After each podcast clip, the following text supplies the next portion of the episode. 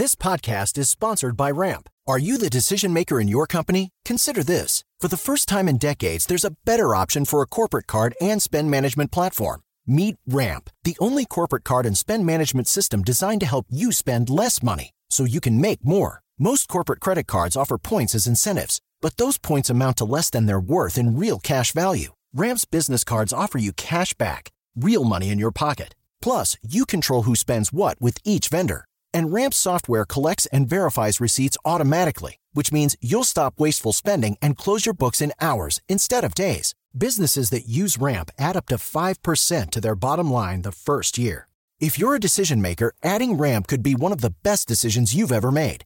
And now get $250 when you join Ramp for free. Just go to ramp.com slash easy. Ramp.com slash easy. R-A-M-P.com slash easy. Cards issued by Sutton Bank and Celtic Bank members of DIC terms and conditions apply. Tecnologia e seu impacto na sociedade. Digital de tudo. Digital de tudo. Com André Miceli.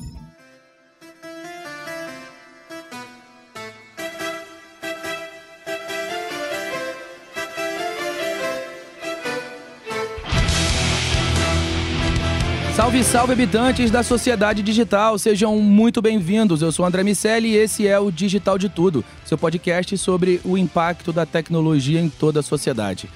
Esse é mais um episódio do Digital de Tudo séries Os Gigantes, dessa vez com o SAIS. A gente vai falar sobre entretenimento e cultura. Tô aqui com o meu amigo faixa preta, terceiro dan, Carlos Aros. E aí, velhinho? Tudo bem? Tranquilo você? E com Kleber Wedeman, como eu digo? Vedeman. Vedeman. Vedeman. Kleber Vedeman, agora minha pronun- com a minha pronúncia correta, para falar sobre como entretenimento e cultura estão relacionados com analytics e como o SAIS entra nessa história toda. Kleber que é diretor do SAIS, diretor de marketing do SAIS aqui no Brasil. No Brasil? América Na. América Latina. Então, além de errar o seu sobrenome, eu também diminuí a abrangência do seu cargo, amigo, mas eu juro que eu gosto de você. nisso. Isso Não, é pessoal? é, não, eu vou acertar na, na, na despedida, então, beleza? Tá bom. Vedeman, diretor de marketing do SAIS para América Latina. Kleber, o que, que o SAIS tem a ver com essa história toda, cara? Em primeiro lugar, muito bem-vindo ao Digital de Tudo. Em segundo lugar, eu ia fazer uma piada carioca, mas os vascaínos vão ficar chateados. E em terceiro lugar, me conta essa história toda. Legal, muito obrigado, André e Carlos, pelo convite. Ah, um prazer estar aqui com vocês. Ah, bom, eu acho que hoje não tem como você dissociar o entretenimento ah, da análise de dados, né?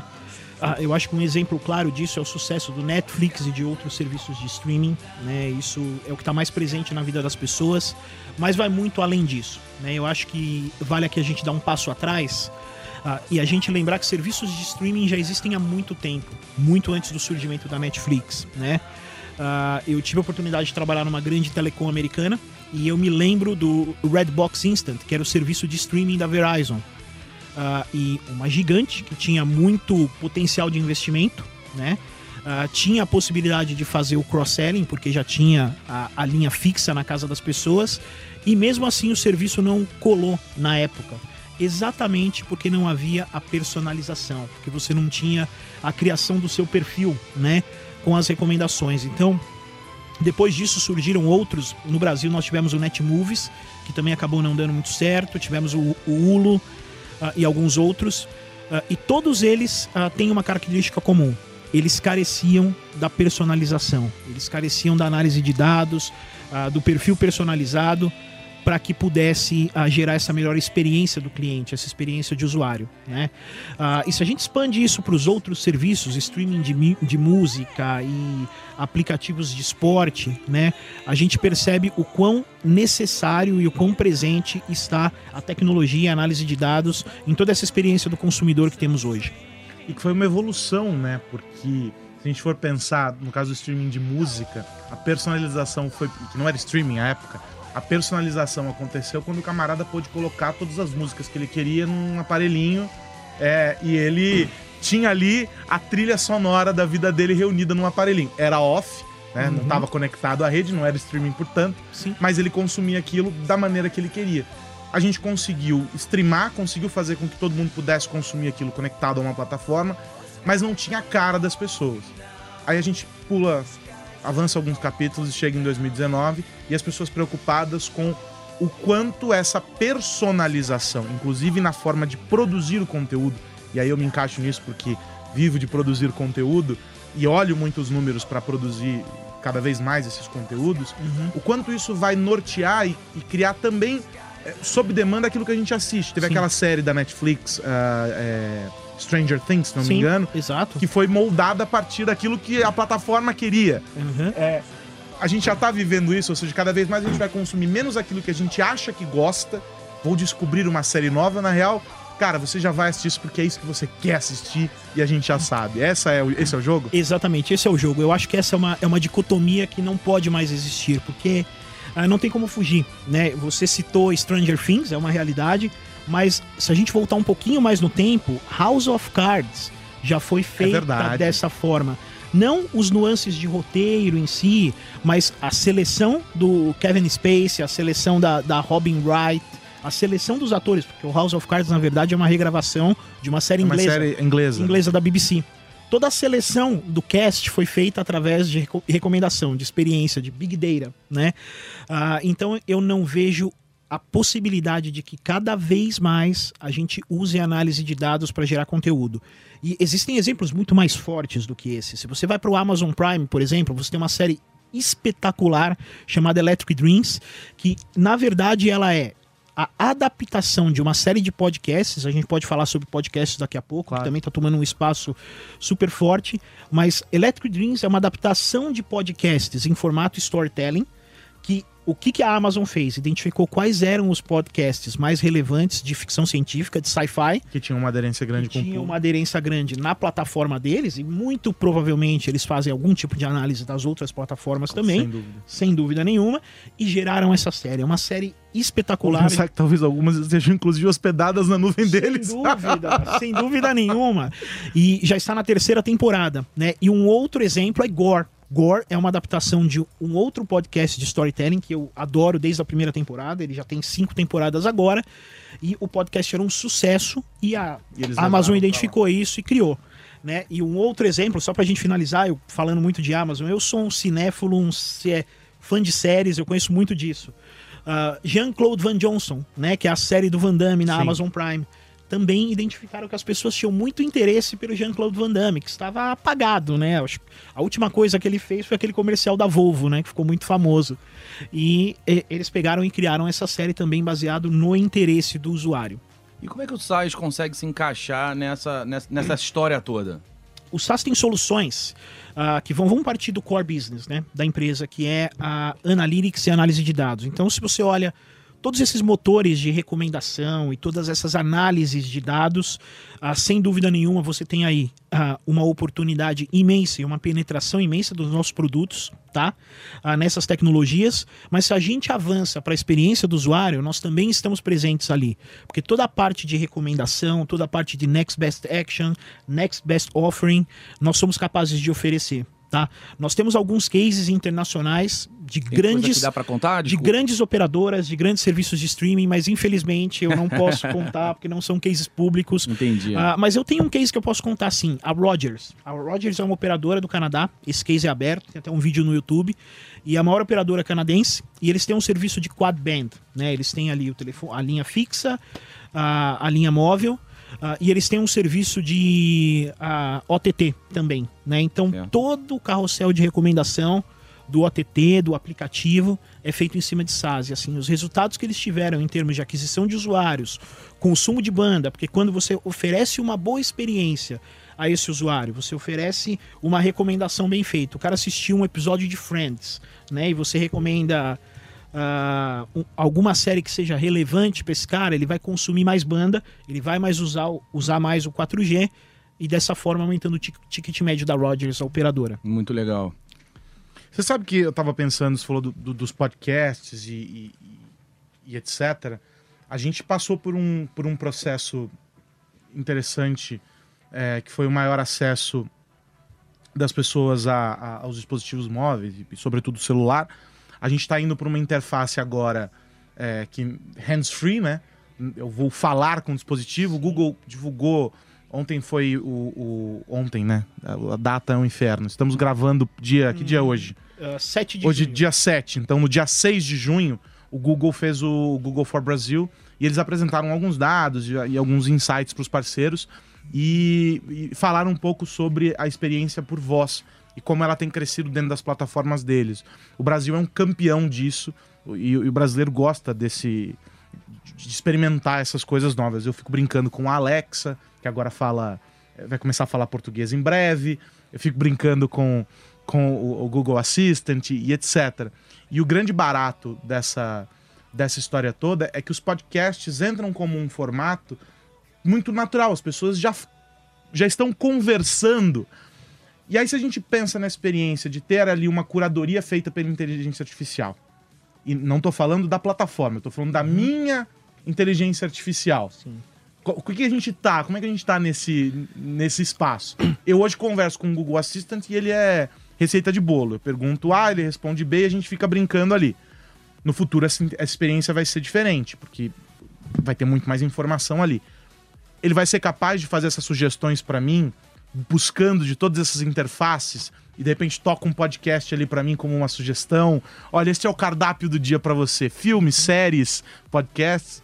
Sem dúvida. Na verdade, é claro que nós ainda estamos no. Se a gente olhar para o Hyperloop, nós ainda estamos na fase inicial de adoção dessas tecnologias de voz. Só para quem está ouvindo, é, explica para a gente o que é o, o Hyperloop. Sem dúvida. O, o Hyperloop, Hyperloop é um gráfico que o Gartner usa para demonstrar a tendência de adoção, de adoção de tecnologias. Então você tem uma curva Aqui começa no early adopter, né? Aí você tem o crescimento, que é a fase de desenvolvimento, que é onde estamos agora. Você tem o auge, aí você tem a obsolescência, que pode ser programada ou natural. Um vale então, de desilusão, e, e, aí atinge um novo platô Exatamente. Desse, desse crescimento. É, é, quando você deixou de usar o seu MP3. Só pra o, gente... o Carlos bem citou no começo é, aqui. Quem falou que eu deixei isso? só pra gente Exatamente. contextualizar, mais ou menos o que a gente viveu com as criptomoedas. A gente teve um pico de expectativas, Exato. as criptomoedas iam mudar mudar o mundo. De repente, uhum. ladeira abaixo, um vale de desilusão. Agora as coisas começam a se ajustar, vão encontrando Isso. algumas soluções, algumas aplicações mais específicas. A tendência é que ela atinja é. um platô, independentemente de se ela, se ela vai ou não subverter o sistema financeiro internacional, todas aquelas questões. Mas o fato é que as tecnologias é, elas acabam encontrando aplicações para que essa subida aconteça e aí você volta à sua parte, amigo. Desculpe o meu parênteses, mas só para um, contextualizar quem não quem uma, não está habituado com o termo. Uma parte importante para contextualizar. Mas foi engraçado que você citou a receita de bolo. É lógico que isso hoje ainda está limitado às linguagens que o equipamento entende. Então, Tem que programar. Vamos... A Alexa, por exemplo, isso. ela uhum. que é engraçadíssimo, né? Porque quem está acostumado a usar a versão, não sei se vocês usam a versão é, é, em inglês, ela, ela tem uma experiência muito bacana. Sim, a interface é, é muito legal em inglês. Aí o, o, você vê a, um português funcionando, você fala, cara, parece que nós estamos conversando com um índio aqui. Não vai o negócio. exatamente. Mas ela vai precisar, claro, de se desenvolver para aquilo. Exato. E, e respeitada essa restrição à linguagem que o equipamento entende, você já tem experiências riquíssimas. A Alexa, por exemplo, ela é capaz de identificar as propagandas que você está ouvindo na sua televisão e através disso gerar sugestões para você de produtos para você comprar, entendeu? Então, se você assiste, vamos imaginar que estivéssemos no Brasil, uma situação hipotética. Você viu um anúncio do Açúcar União a Alexa vai te mostrar uma receita de bolo em que você vai estar tá lá dizendo que você tem que comprar um açúcar união. E isso pode ser feito, cada vez mais será feito dentro do universo do entretenimento. Sem dúvida nenhuma. E é isso que está levando as grandes produtoras a migrar para plataformas. Exatamente, exatamente. A, a plataforma também é capaz de identificar os seus hábitos de consumo de conteúdo e dessa forma gerar o seu menu diário. Né? Então isso é muito importante. Eu uso o Google Home, eu não uso Alexa, tá? No meu Google Home, ele já me. Eu tenho lá os podcasts que eu Você tenho. presetou o básico. Que eu presetei e todos os dias ele me dá pelo menos duas sugestões baseadas naquilo. Então, eu tenho lá The Economist, ele me sugere Bloomberg Business Week. Nós temos a novidade aqui. E assim sucessivamente. Então isso já é possível. É lógico que a gente tem a restrição da linguagem do equipamento, da localização, mas isso já é muito, muito possível. Sem dúvida. E é, você sabe, quando estava falando sobre, sobre os algoritmos, sobre o processo de sugestão, tem uma empresa que acaba. Ela, ela, ela não tem muita abrangência aqui no Brasil, que é a Innocentive. Innocentive lança torneios para resolver problemas de alta complexidade. E, e eles, é, eles fazem desafios. Tem de um lado um time de, de engenheiros e profissionais altamente especializados, e do outro empresas que pagam uma grana violenta para que esses desafios sejam lançados e que, e que resolvam seus problemas de negócio. E é, um dos desafios que a Innocentive lançou uma época, através, é, é uma plataforma, né? então é um ecossistema, através da, da a empresa que comprou, foi a Netflix, comprou um desafio e comprou um algoritmo de sugestão. Então, um dos primeiros algoritmos de sugestão da Netflix, que no final das contas acabaram sendo determinantes para que ela ganhasse espaço e pudesse dar uh, sugestões com, com um alto grau de precisão, foi produto de uma competição. Uhum. Uma competição que paga com, com, pagou com muita grana, um milhão de dólares era o prêmio na época.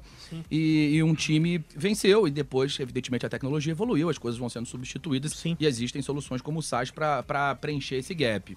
Mas é interessante entender que vê que quem percebeu, quem teve essa sacada lá no início, e o Jeff Bezos, por exemplo, teve a velha frase de a minha, a minha livraria vai ter tantas prateleiras quanto clientes, então uhum. cada cliente tem a sua própria prateleira em função do seu perfil. Dava para o cara a possibilidade de customizar, mas dava para ele também aquilo que ele queria, mas não sabia que queria. A velha frase também do Steve Jobs do perguntássemos no início do século XX o que as pessoas gostariam em termos de transportes, elas diriam cavalos mais rápidos. Sim, uh, sem dúvida, André. Uh, isso é muito importante. Eu acho que o que corrobora isso, já falamos um pouquinho, uh, é o quanto a Netflix, que é uma empresa que um dia foi uma startup, como você bem colocou, adquiriu uma solução num contexto como esse, né, num, num, num hackathon, uh, se destacou di diante de gigantes, porque, de novo, tivemos a Verizon investindo no Redbox Instant, o Crackle da Sony, o Hulu, tem muita gente grande que há alguns anos competia nesse mercado e sumiram hoje. Esses concorrentes desapareceram. Exatamente porque a Netflix sempre investiu na experiência do usuário. Enfim, e agora. Desculpa, fala. Claro, não, perdão. Ah, porque é, me, me, fez lembrar um assunto é, que, que, que, foi falado no, no, no fórum do SAIS aqui no Brasil, que, que vocês voltaram recorrentemente, na minha opinião, de maneira muito assertiva, às questões de customer experience. E esse é um pensamento que não necessariamente estava ligado às empresas de tecnologia há muito tempo.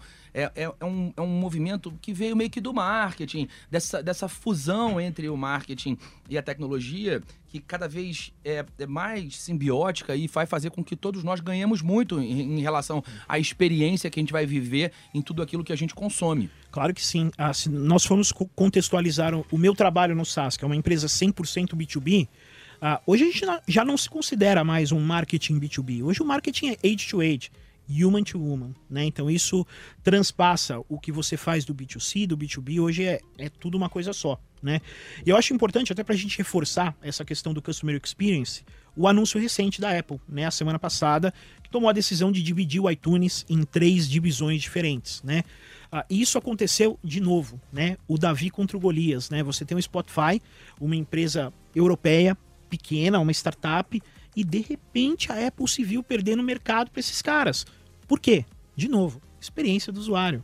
Eu uso iTunes Music desde sempre. Eu não sou um usuário do Spotify, mas eu tenho muitos amigos que me mandam todos os dias olha essa sugestão que eu recebi dessa banda, olha a sugestão que eu recebi e o link é dessa do Spotify. música, o link é do Spotify, coisas espetaculares. Quero dizer que quando eu mandei o link do digital de tudo pro Kleber, eu mandei o link do Spotify também. Exato. Justo. Justo. É justo. justo. Só que eu tive que procurar né? outra forma de ouvir, porque eu não sou assinante do Spotify. Você achou? Achei. Que bom. Porém, eu reconheço, apesar de não ser um usuário, que o Spotify é sensacional. As as sugestões. E a Apple agora busca exatamente isso. Né? A Apple busca oferecer uma experiência melhor para o usuário de música, de podcasts. Né? De novo, podcasts hoje já são uh, uma realidade, até no Brasil. A gente tem o Projeto Humanos, do, do Ivan Mizanzuki, que vai Sim. virar uma série da Netflix o ano que vem também. 100% baseado em análise de dados, é o podcast número um do Brasil hoje, mais ouvido. Ah, então, por enquanto. É, por enquanto. Vamos pegá-los. O, o, digital de tudo. chegando. Digital de tudo está chegando, exatamente. Mas uma, uma, uma questão interessante nesse caso específico da Apple, que a gente pode levar para outros players também. Por exemplo, a Disney tinha um portfólio gigantesco dentro da Netflix. Uhum. Ela foi encerrando os contratos sem renovação e disse: "Não quero estar lá". Outras empresas foram lançando suas plataformas e buscando criar essa experiência, oferecer essa experiência. E aí a gente até falou sobre isso, não sei se no digital de tudo ou no Sociedade, Sociedade Digital. digital é, acho, é. é, é a, a, gente pode entender que que talvez um, um universo para além da customização que esteja acontecendo é de uma conversa cada vez mais do nicho pro nicho. Ou seja, o cara da Disney, ele vai estar tá lá e a Apple tá fatiando os produtos dela também de olho nisso, talvez. Ela sabe que ela conversa com um, um público que está disposto a gastar, que é, é, é, fanboy, né? Ou seja, é o, o, Apple maníaco, que vai comprar logo que tiver, que vai fazer fila e que não importa se tá ruim, ele vai dizer não, é isso aí, vai melhorar porque é melhor que o outro. Também não se importa se aquilo já foi feito antes no Android, ele vai dizer que a Apple fez e que foi muito melhor.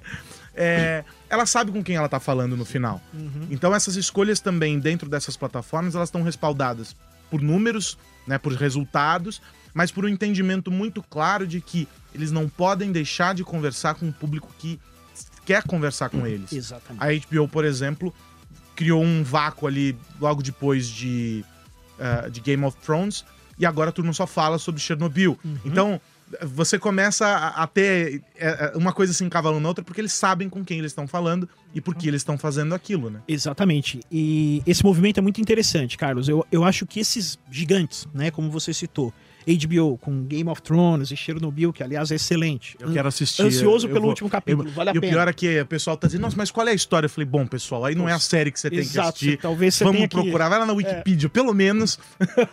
é, bem por aí. Exato. Então, se você pega esses grandes produtores de conteúdo, como a HBO, que tem um conteúdo espetacular, e a própria Disney, eu acho que esses caras ainda conseguirão se manter por algum tempo fora desses grandes players, né? Porque hoje, isso foi reportado a semana mês passado. A Netflix já fatura mais que a Universal, Sim. né? Então para eles comprarem um estúdio, não demora muito para acontecer, né? E eu acho que essa consolidação do mercado de produção cinematográfica é uma realidade próxima, e próxima gente, de acontecer. A gente já falou sobre startups, mas é um, um aspecto interessante, talvez não dentro do universo de startups, mas é um jogo muito similar a Netflix, ao contrário de outras, a Universal, por exemplo, ela traz tudo pro colo dela Isso. e as outras produtoras elas fazem a coprodução muitas vezes, tem uma parceria. O que a Netflix fez e outras plataformas têm feito cada vez mais, a, a Globo aqui no Brasil com o, o Globo, Globo Play faz um, um jogo muito similar. Eles abrem espaço para que outras produtoras apresentem projetos. Eles embalam como um produto Netflix, mas uhum. todo o processo, do começo ao fim, é da produtora. Isso também fez o mercado se movimentar de uma outra forma, abrindo espaço para que ideias que iam ficar confinadas ali, que não iam sair da gaveta, tivessem grana para poder uhum. crescer. Eles estão fomentando também um, um, mercado que a gente achava estava em queda. São roteiristas, são atores, são diretores, são é, fotógrafos, todo mundo é, podendo criar algo que estava restrito ali a um universo muito pequeno. Né? Legal, fico, fico, muito feliz de você levantar esse tema, porque, de novo, eu sou um apaixonado, a gente foge um pouquinho de analytics, mas é a realidade. V vamos pegar o Brasil como um micro exemplo, né? A, a lei de audiovisual, que já existe há tanto tempo, uh, nunca funcionou, né? nunca deu certo, nunca movimentou o mercado de fato. E a Netflix está há quanto? Cinco, seis anos aqui acontecendo e hoje a gente vê grandes produtoras trabalhando, dando emprego a muita gente, como você falou, roteiristas, uh, pessoal de técnica, ator, todo mundo. Ator, todo mundo. Então, isso acontece também em Hollywood, né, que é o maior mercado cinematográfico do mundo.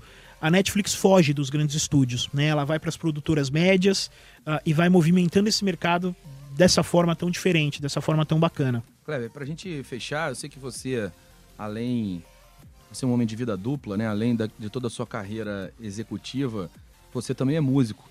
E quando eu falei vida dupla, você deu uma engasgada quase aqui. Ele ficou um pouco fiquei, assustado. É, mas enfim. Se tivéssemos alguns Exato. dados é, não, aqui para exatamente. Ninguém Peraí, os gráficos explodiriam Calma. aqui. Vamos devagar.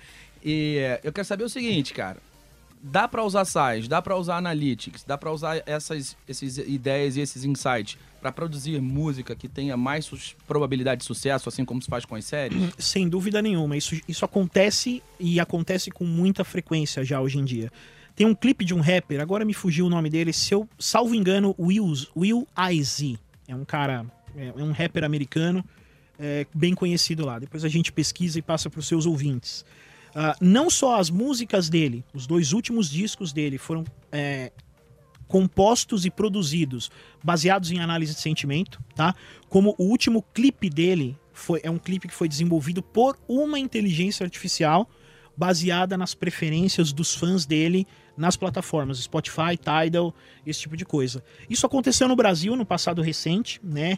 Uh, houve uma campanha de marketing feita pela Natura, né? A Natura fez uma análise de sentimento no Twitter uh, e gerou uh, um, uma espécie de tema não, não oficial, digamos assim, para as últimas Olimpíadas, né? Que nós tivemos. Então isso já é muito comum. Isso já é muito comum. Porque, eh, especialmente em alguns gêneros, parece realmente que tem uma formulazinha que, uhum. que faz um sucesso. E uhum. provavelmente isso deve, deve significar algum tipo de, de, de previsibilidade de quem ouve, em relação a quem ouve. Dá, dá para entender que o cara vai gostar. Uhum. Bom, é, esse, estamos caminhando para a nossa desconexão. Alguma consideração final sobre como o SAIS ajuda entretenimento e cultura, meu amigo Kleber? Bom, quero só agradecer a vocês pelo convite uh, e dizer que cada vez mais o SAS uh, está presente na vida das pessoas através das nossas soluções tanto de análise de dados quanto de customer experience, né? E se você, você não é... sabe, mas vai estar cantando música por causa do SaaS. Você não sabe ou você já está cantando música, já está assistindo vídeos, já está sendo impactado por publicidade digital usando o SaaS. Legal. Bom, depois desse spoiler, né, já que o assunto foi sério, é, eu me despeço, desconecto. Aros, muito obrigado. Eu sigo tentando vez, descobrir o nome, o nome do, do, rapper. rapper. É. Quando a gente descobrir, é. a gente vai colocar no site do Digital de Tudo. Se você estiver é. ouvindo, é só ir lá, digitaldetudo.com.br, que o, o, o rapper vai estar tá lá. Vai estar tá lá também o Kleber uhum. cantando a música. Isso. E vídeos do Kleber tocando Não, seu tá, baixolão. Já que estamos falando de análise de dados, a gente podia fazer uma enquete. Quem gostou do final de Game of Thrones aqui? E, desculpa, amigo. Eu, é, a minha resposta para essa pergunta é quase assim: o que é Game of Thrones? Caraca. Mentira, não é o que é, mas, mas eu não vi a série. Isso é desvio de caráter. desculpa. Eu dei uma roubada porque eu assisti a primeira temporada e os últimos episódios da, da última. Foi tipo novela, tudo que aconteceu no meio não importa, chegamos até ali. Essa, essa, essa, ideia é boa, cara. Eu acho que eu vou fazer isso. Eu fiz isso com não, Lost. Eu otimizo. Sabe? Eu já consegui, inclusive, me indignar com o final de Lost sem ter visto Lost. Porque eu olhei e falei pra mim. Mas tudo bem, porque nem o cara que escreveu sabia onde ele é, queria chegar com pois é, Lost. Isso então me, tá tudo certo. Não, não usavam SAS para análise de dados. Perderam a mão, perderam a mão. Zero. É verdade, é verdade. É isso, pessoal. Quem está ouvindo e quer falar mais sobre o assunto, pode ouvir, pode ver o conteúdo adicional lá no arroba digital de tudo no Instagram ou no digitaldetudo.com.br. Hora de desconectar. Tchau. Tchau. Tecnologia e seu impacto na sociedade. Digital de tudo. Digital de tudo. Com André Miscelli. It is Ryan here and I have a question for you. What do you do when you win? Like, are you a fist pumper? A woohooer, a hand clapper, a high fiver. I kind of like the high five, but if you want to hone in on those winning moves, check out Chumba Casino. At ChumbaCasino.com, choose from hundreds of social casino style games for your chance to redeem serious cash prizes. There are new game releases weekly, plus free daily bonuses. So don't wait. Start having the most fun ever at ChumbaCasino.com. No purchase necessary. VGW. Void were prohibited by law. See terms and conditions. 18 plus.